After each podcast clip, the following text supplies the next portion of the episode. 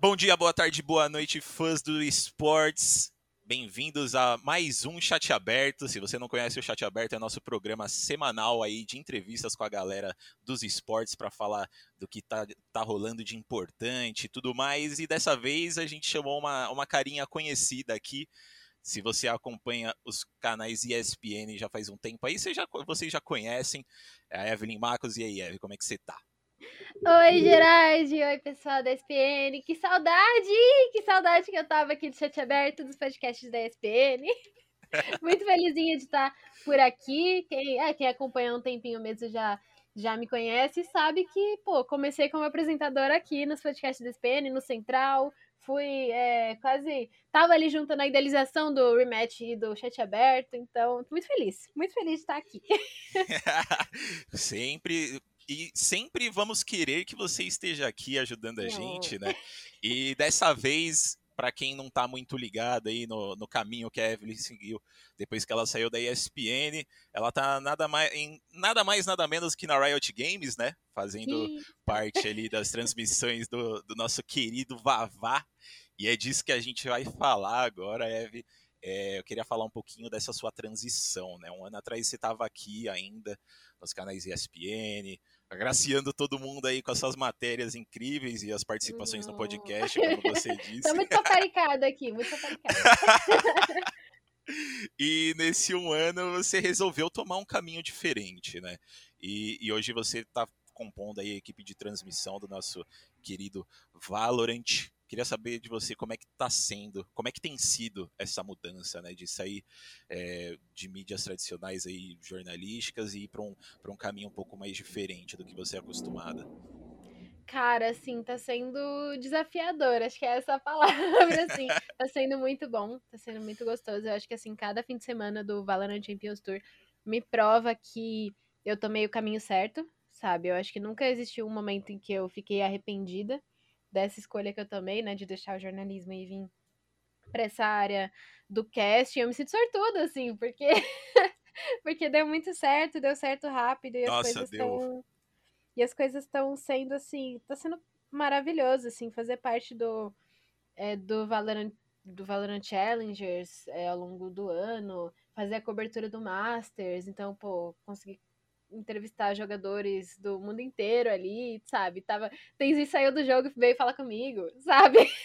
É, isso então, daí, meu, incrível.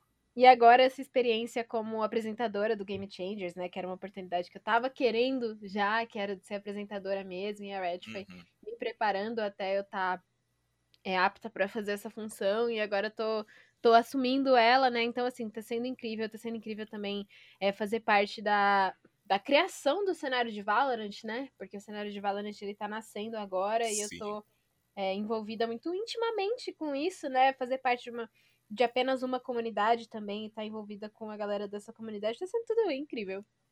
Eu Fico imagino. Bobinha, tô apaixonada. e deu muito certo mesmo, né? Que, que, nem você falou, porque assim, eu lembro do, do, ano passado, às vezes a gente via uns tweets seus, assim, um pouco desanimada, né? E, e depois de um tempo, assim, deu alguns meses, você tava na Riot, eu fiquei tipo, meu Deus do céu, tá voando muito alta essa menina, meu Deus do céu. E desculpa fazer essa pergunta, eu sei que, que eu te chamei pra gente conversar um pouco do Valorant, Não, mas pô, eu, eu, eu, eu, fiquei com vontade de, de, de, fazer essa pergunta, porque é uma coisa que dá pra ver na sua cara quando a gente assiste as transmissões do Valorant, mas eu queria perguntar mesmo assim para ouvir de você. Você tá feliz? Ai, eu tô muito feliz.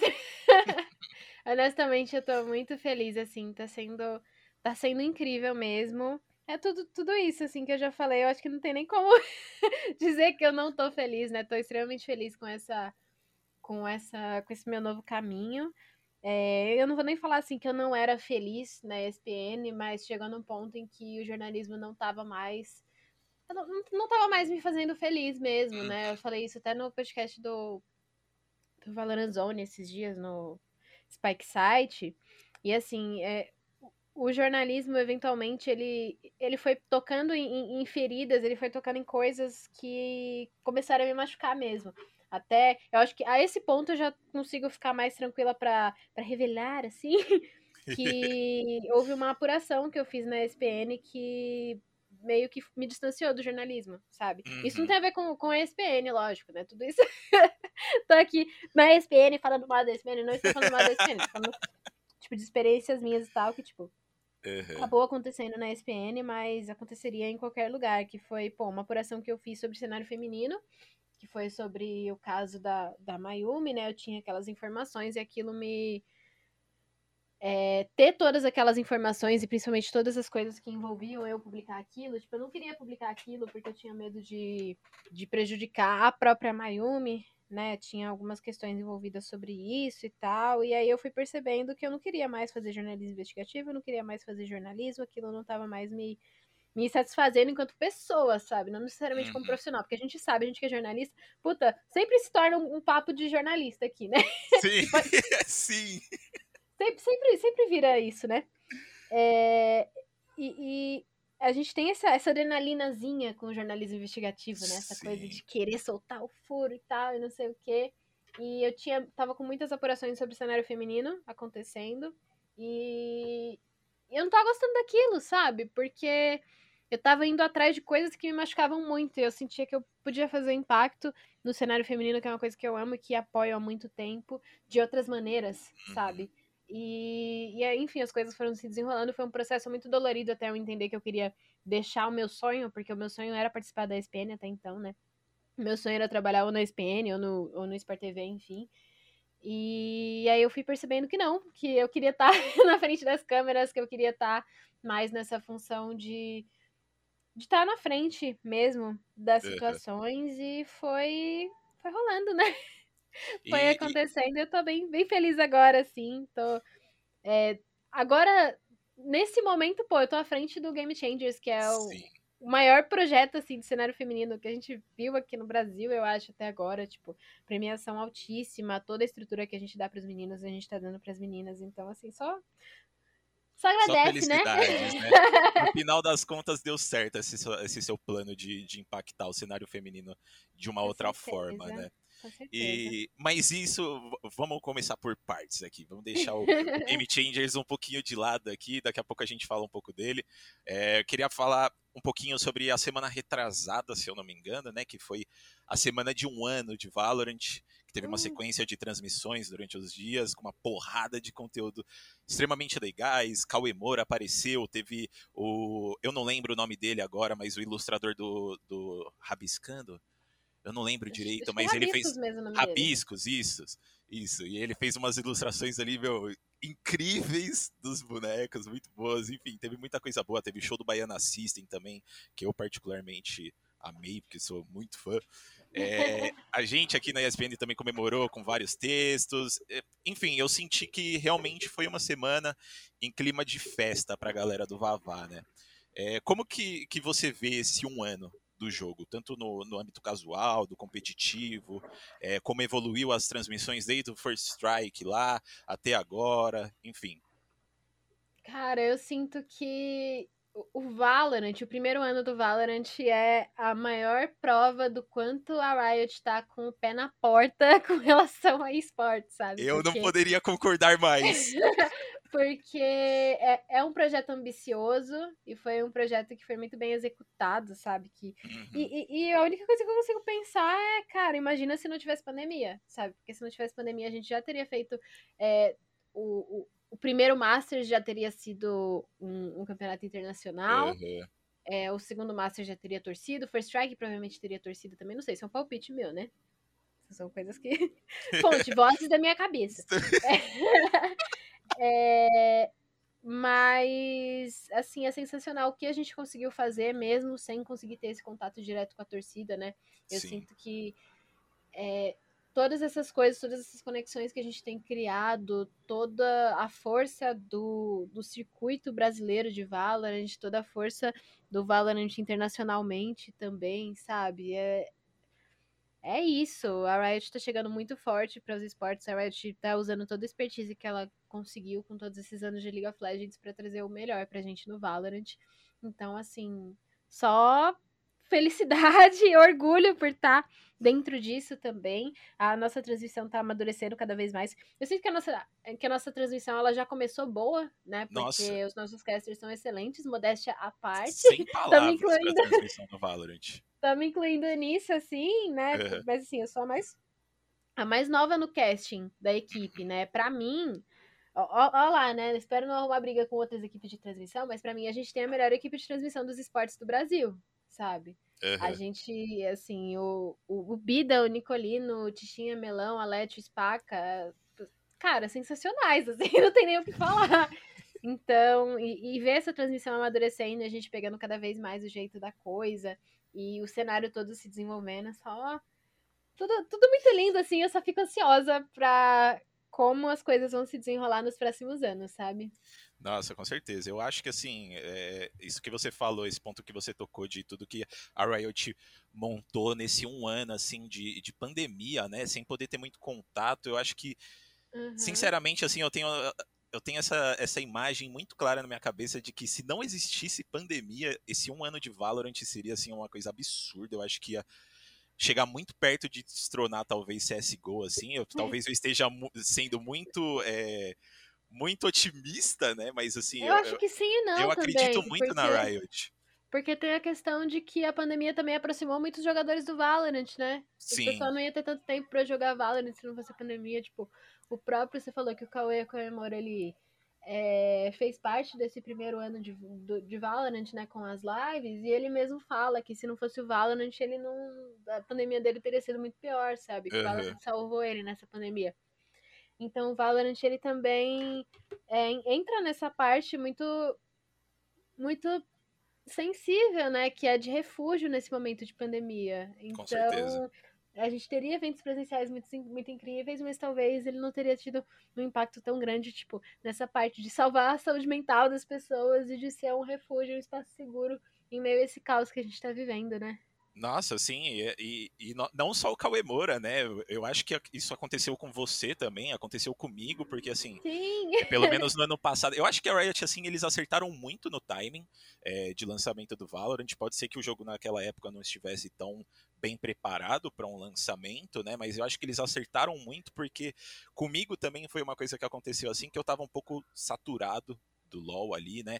Então chegou o Valorant, que é uma eh, FPS, eu já gosto, já faz tempo, um título novo, gerido pela Riot, né? Então, assim, salvou muita gente, eu acho, deixou muita gente interessada de novo é, em, um novo, em uma nova modalidade. Enfim, eu acho que a Riot mandou muito bem no, no tempo de lançamento deles. E também você comentou um pouquinho antes aí da transmissão do Valorant. Eu queria muito tocar nesse assunto de novo, porque assim, eu sempre gosto de, eu assisto os campeonatos, eu gosto de, de ver a mesa de transmissão, né? Eu gosto de, de ver a galera que tá lá, como é que eles trabalham e tudo mais. E eu acho eu concordo muito com você é, nisso de que o Valorant hoje ele tem a melhor transmissão dos esportes, na minha opinião. Assim, eu não consigo ver um outro cenário assim que, que tenha uma, uma mesa de transmissão tão boa quanto, lógico tem outros esportes que, que tem mesas de transmissões. A gente tem transmissões muito boas no Brasil, né? Também. Se, tem, exatamente. Tem a do Rainbow Six também é, é, é incrível. Eu gosto Rainbow muito Six, da do Rainbow CBLOL, Six. O pessoal do, do próprio CBLOL. Sim, então, mas a do Valorant para mim assim tá num, num patamar um pouco mais acima, né? E a gente estava falando é, um pouco do dos campeonatos internacionais, né? Que você falou que o primeiro, o primeiro Masters ia ser internacional também, enfim. A gente teve do o Masters, o primeiro Masters internacional no mês passado, né? E eu acho que vale muito a gente falar sobre isso, porque rolou algumas semanas atrás e a gente aqui na ESPN não, não, não, não falou so, muito sobre isso, né? Eu acho que você é uma pessoa perfeita para falar sobre isso, porque você já você participou de tudo isso de perto, né? Você também já viu como a Riot trabalha em outros eventos internacionais, quando você é, era jornalista e cobria o, o LoL, enfim. E, e lá a gente viu a Vikings e a Sharks em ação e não foi muito bem como a gente esperava, né? Pelo menos não para mim, porque assim, eu tava, sinceramente eu tava hypando muito, eu achei que a gente ia, mano, destruir quando a gente chegasse lá. E não que a gente foi mal, né? Eu acho que foi um pouquinho de choque de realidade de como que as regiões se, se encontram, né? E acho que foi um desempenho legal pra gente, mas eu tava esperando um pouco mais, né? O que, que você achou dessa, dessa participação brasileira no Masters? Mudando totalmente de assunto. Ah, eu acho que assim, foi um choque, né? A princípio foi um choque, sim. Acho que principalmente a Sharks ter sido eliminada tão cedo. A gente, a gente Nossa, esperava sim. mais, né? Querendo ou não, a gente esperava que eles pudessem mostrar mais, porque a gente sabe a força que esse time tem. Aqui no Brasil, a gente sabe. A, aquela final do Challengers foi muito acirrada, foi de nível muito, muito, muito alto. Então a gente esperava que eles conseguissem é, performar um pouquinho melhor lá fora. Mas, assim, o, o, eu sinto que o que ficou do Masters foi, assim, primeira experiência. Foi a nossa primeira experiência internacional. Sim. Então, assim a, a, a VKS, naquele, naquela primeira série contra a Sentinels, o VKS bateu de frente com a Sentinels, sabe? Bateu de frente, bateu de frente mesmo. É...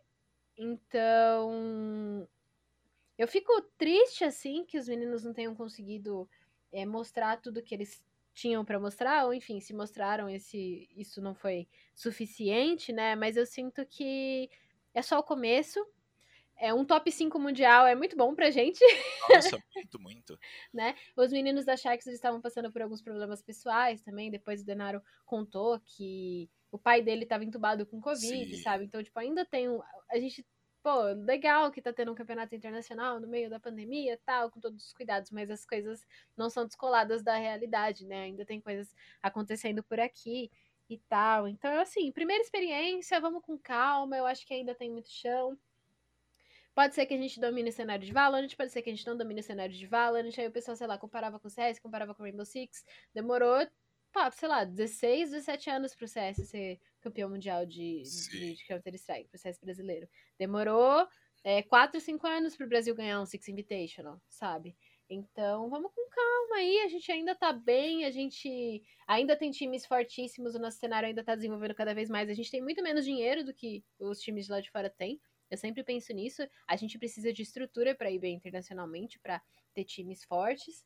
E aqui no Brasil, pô, tem time da, do top 10 que não tem salário, que não tem é, gaming office, sabe? Então as coisas. A gente ainda tá muito no começo, tem um ano de Valorant, uhum. calma, torcedores, calma. Torcedores, calma. Isso é o que eu fico na cabeça, assim. Então, eu acho que assim, esse Masters, ele, ao mesmo tempo que foi triste a gente ver é, os brasileiros não conseguindo desempenhar tanto assim, é, também foi bom, né? Foi esse, realmente esse choque da gente colocar os pés no chão e entender que é, a gente não vai ser os melhores do mundo logo de primeira, uhum. entender que a gente precisa se adaptar um pouco mais e, e também essa coisa que você falou do, do que a gente tem muito menos investimento, né? Eu acho que é, muito triste isso, a gente não ter tanto investimento, porque eu vejo muito futuro no, no Valorant brasileiro. Só que ao mesmo tempo, eu, eu acho incrível ver o quanto que a gente consegue fazer com pouco sabe? Porque sim, hoje, hoje, se a gente sim. foi ver, o nosso cenário, ele tem times que, assim, lógico, Vikings e Sharks, eles são muito bons. Mas a, os outros times que estão abaixo deles não estão muito longe, sabe? Uhum. Então a gente tem muito time extremamente forte que, assim, a partir do momento que a gente começar a ver investimentos maiores, eu acho que mano, a gente tem tudo para ser uma das melhores regiões do mundo facilmente, sabe? Aham, uhum, não, com certeza. E, e, eu queria saber, assim, como eu, como eu tinha falado, é, você já participou de outros eventos internacionais né, da, da, Riot.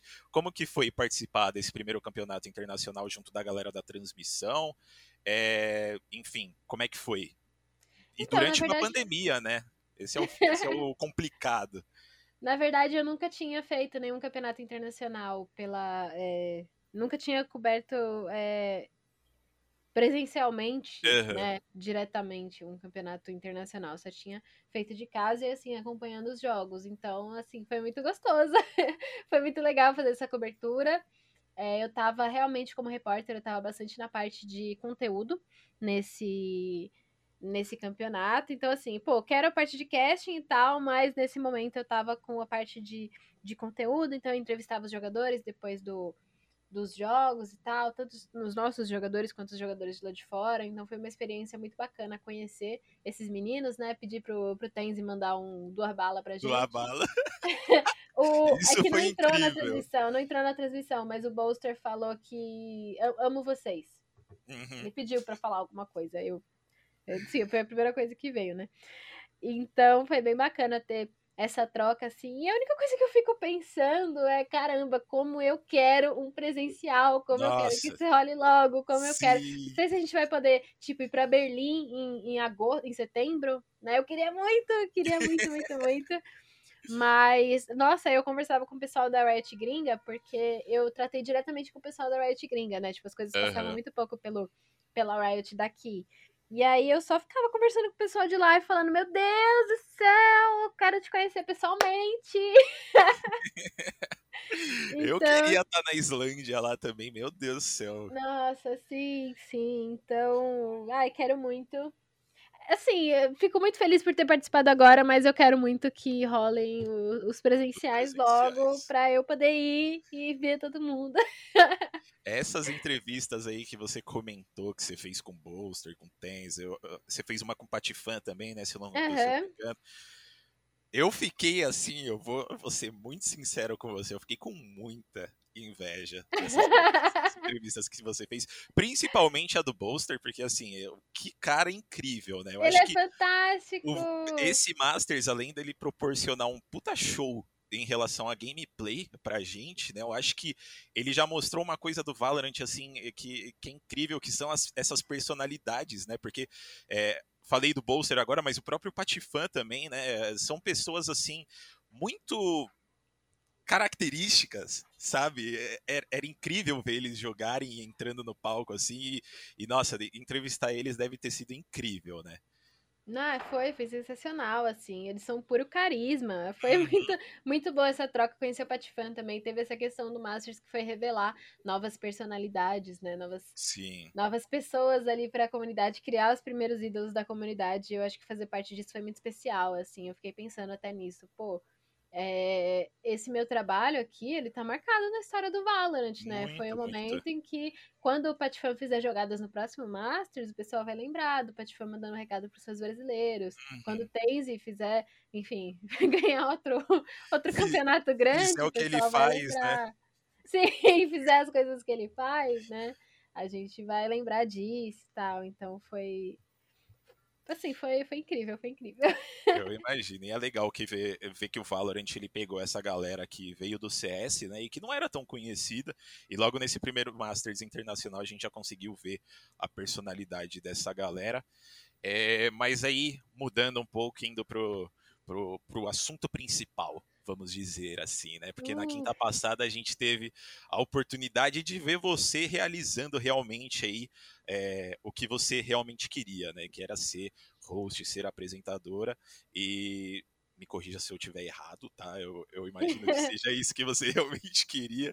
E, e você está apresentando aí o protocolo Gênesis, que faz parte do, do VCT Game Changers, que para a galera que está ouvindo a gente não sabe o que, que é, é, o Game Changers é uma iniciativa da Riot para ajudar no crescimento do cenário feminino. Então, ao longo do ano vão ter vários campeonatos é, dedicados a esse cenário para conseguir é, fazer ele crescer e, e, e receber o, a atenção que realmente merece.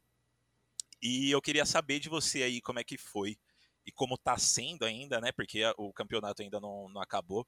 Essa experiência de finalmente estar tá exercendo esse papel que você tanto queria. Ai, tá sendo maravilhoso, assim. O Game Changers todo, ele é um projeto que tá muito no meu coração, assim. A gente tá envolvida nele desde o começo, desde a idealização dele mesmo. Quando, quando surgiu, enfim, a ideia do Game Changers, a proposição do Game Changers, os nossos chefes já vieram conversar comigo e com, com a Leti. A prim primeira conversa sobre o, o, Game Changer Series rolou no First Strike, sabe? Uhum. então oh, é uma coisa que tá sendo idealizada há bastante tempo e que tem é, eu e a Leti muito muito juntinhas nisso, né? Então, quando surgiu a proposição do circuito e tal, e que queriam fazer um, um, circuito com a premiação do First Strike e tal, a gente falou, tá, a gente acha mais legal que a premiação seja, pô, metade no campeonato mesmo e metade ao longo das classificatórias, porque a gente acha que isso é, fomenta mais o cenário, né? Que mais meninas tenham acesso à premiação, que isso esteja menos localizado nas vencedoras, para que mais meninas consigam, tipo, sei lá, largar o trabalho para viver do jogo, que é o que a gente quer, que é o que a gente sonha, que é o que os homens podem fazer para se desenvolver, né? E é o, é o que a gente quer, é o que a gente precisa para estar tá junto nessa, nessa briga aí, né? Então é muito especial para mim ver essa coisa toda tomando forma, ter visto o protocolo Gênesis tomado forma do jeito que ele tornou, tornou é, revelando talentos como as, as, meninas do campeonato, mas também a Saek e a Steph, que são fantásticas, que estão trabalhando eu ia com comentar a gente. delas, porque assim, eu não, eu não conhecia o trabalho delas e elas são muito boas. Sim, elas são sensacionais, e assim, cara, melhor equipe de transição que temos. a gente agregou elas aqui para o Game Changers e elas são incríveis, elas são fantásticas, são muito, muito, muito boas trabalhar. Eu tô fazendo direto com a Steph, né? É, uhum. Geralmente a dupla de, de transmissão, que, o trio de transmissão que eu pego, na escala que eu pego, é geralmente com a Steph, sem a, a Saek, mas assim, é incrível trabalhar com ela, elas são enciclopédias do cenário feminino, assim, elas sabem tudo, tudo, tudo sobre o cenário feminino e elas são extremamente boas, sou, sou fã, sou muito fã mesmo. E tá sendo maravilhoso ver o Game Changers tomando forma. A ideia, inclusive, era que ele fosse presencial também, né? A ideia era uhum. que os campeonatos mistos fossem presenciais e que o Game Changers fosse presencial. Se a gente tivesse presidente, talvez a gente poderia estar tá tendo isso. Infelizmente, não temos presidente, fora Bolsonaro. É... Amei! e agora que eu tô vendo a coisa tomar forma, eu também faço as entrevistas para sonoras do os VTs e tal, então conversar com as meninas e ver elas me dizendo, pô, isso aqui tá sendo um sonho, e ver todo, toda essa questão de, de uma coisa feita para as mulheres, sabe? É, é muito gratificante, é muito lindo fazer parte disso. Eu teve uma, uma situação no Game Changers que me deixou emocionadinha. Eu sei, assim. eu já até, até sei qual que é e eu ia perguntar, mas pode falar. Pera, não. Tem eu, duas situações, é, então. Sim. pode então, perguntar e eu então, falo a segunda depois. É a da Covinhas? Sim, não era essa, mas também ah, tem tá. essa, né? Que foi quando eu vi uma menina que tinha traços iguais aos meus, que tinha é, caixinhas iguais às minhas que não era branca, da maneira que, que eu sou, né? Porque eu também não sou negra, mas é, não, não me considero branca, não sou branca. Uhum. Meu pai tá me ligando aqui, não posso entender agora, velho. Oi, Marcel! Já dei o ar da graça aqui, tudo bem, Marcel? Já dá aquela cortadinha. Enfim, deixa eu voltar pra situação da, da Covinhas. Uhum. E aí, quando eu tive a oportunidade de ver ela no, nos VTs lá, eu fiquei muito emocionadinha. Eu pensei, caramba, isso é. Estou me vendo nesse campeonato de verdade, sabe? Tanto em todas essas meninas, quanto, pô, na Covinhas, que se parece muito comigo. Então, foi muito, muito, muito gratificante.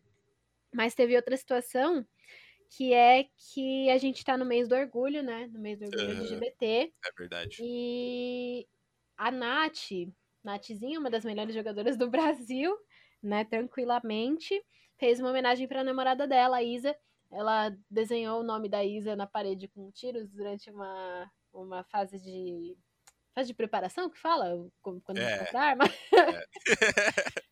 e ela fez isso e aquilo me bateu de um jeito muito muito diferente assim, porque eu também sou uma mulher LGBT, né? Sou uma mulher bissexual.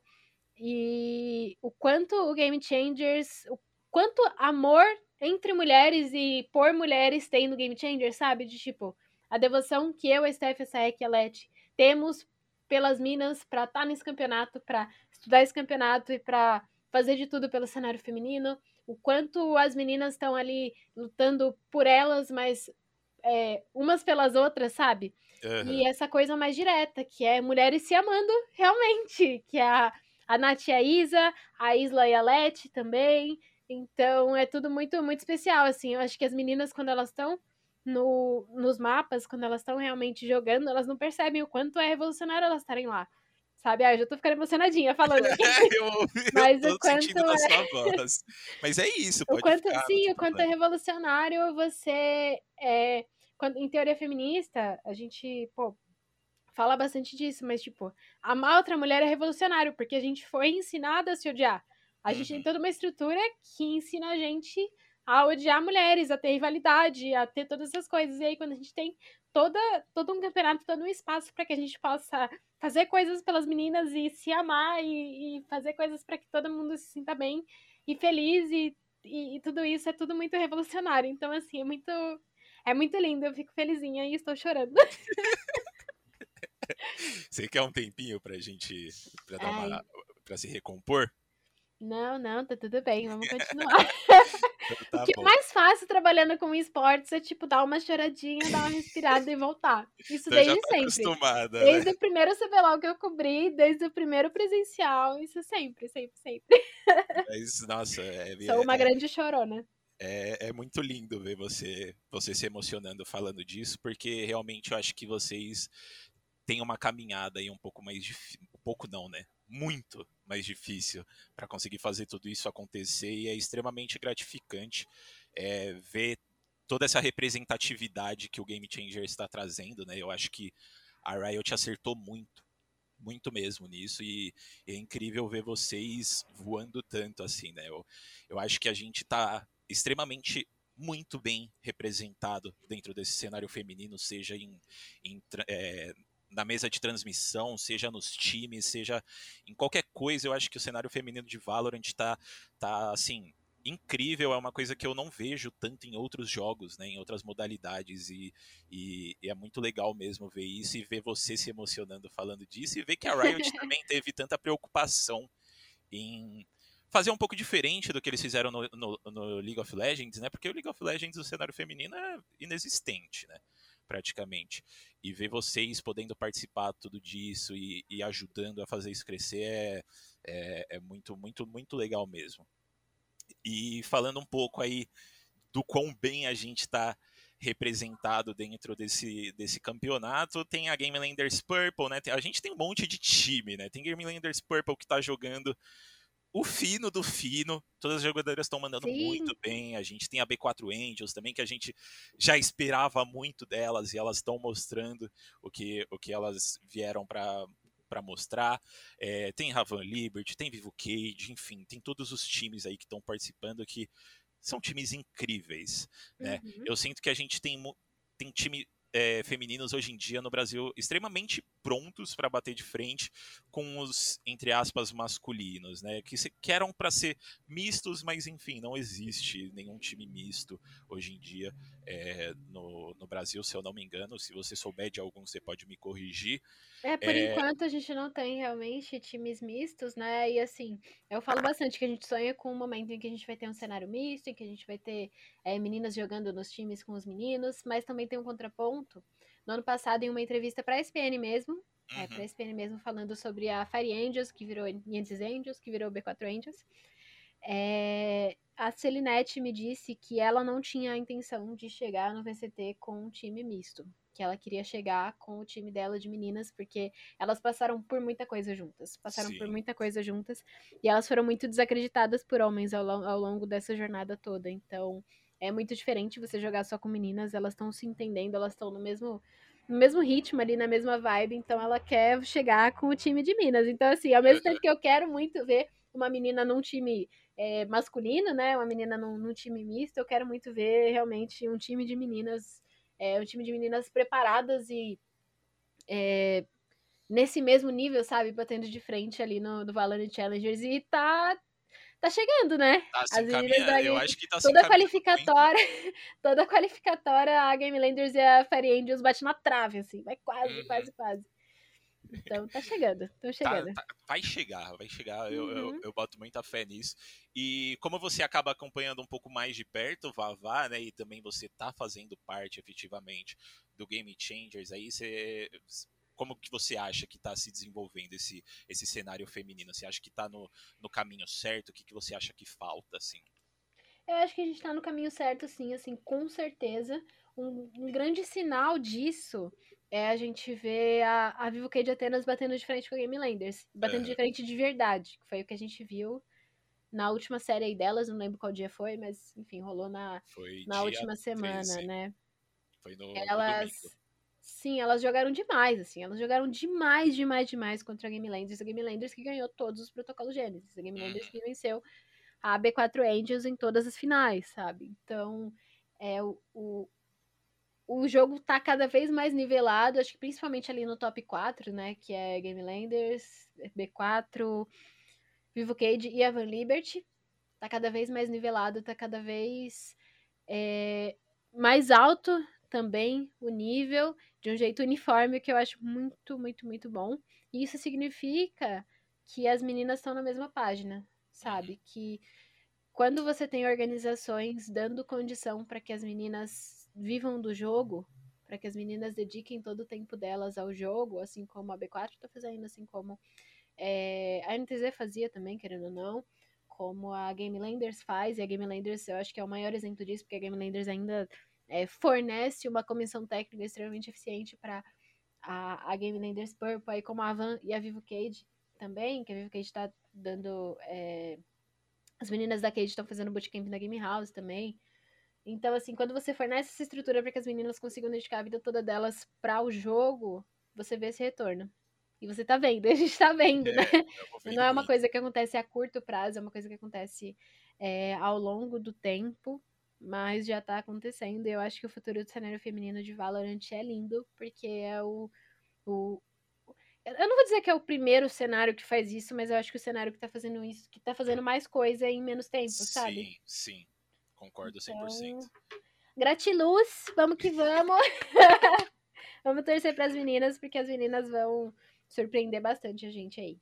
Com certeza. Foguete não tem ré e esse cenário feminino é um foguete assim que eu acho que, que vai chegar a lugares incríveis. E, bom, estamos se encaminhando aí, estamos chegando a quase 40 minutos de, de podcast. Hum, que Queria terminar aí fazendo uma perguntinha para você, que a gente já falou um pouquinho lá no começo do podcast sobre como você via esse um ano do Valorant e tudo mais, né?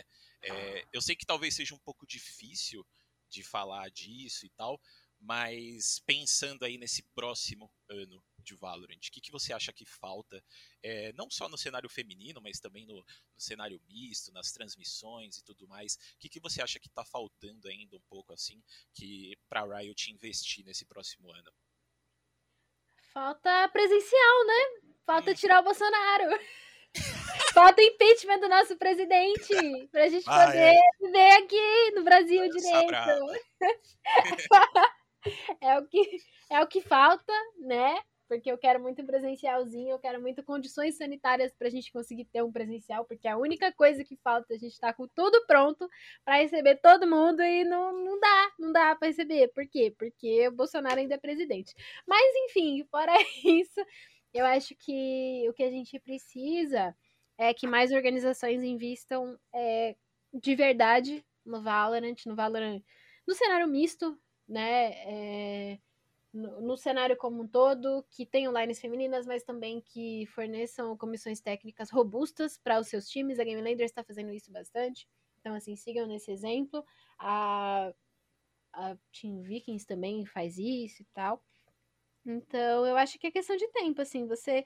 É, quando você dá pô, um salário legal para os caras e condição para eles se desenvolverem, essas coisas elas se pagam, né? E, idealmente, né? Pode ser que você esteja investindo no jogador errado, mas aí é, são casos individuais, né?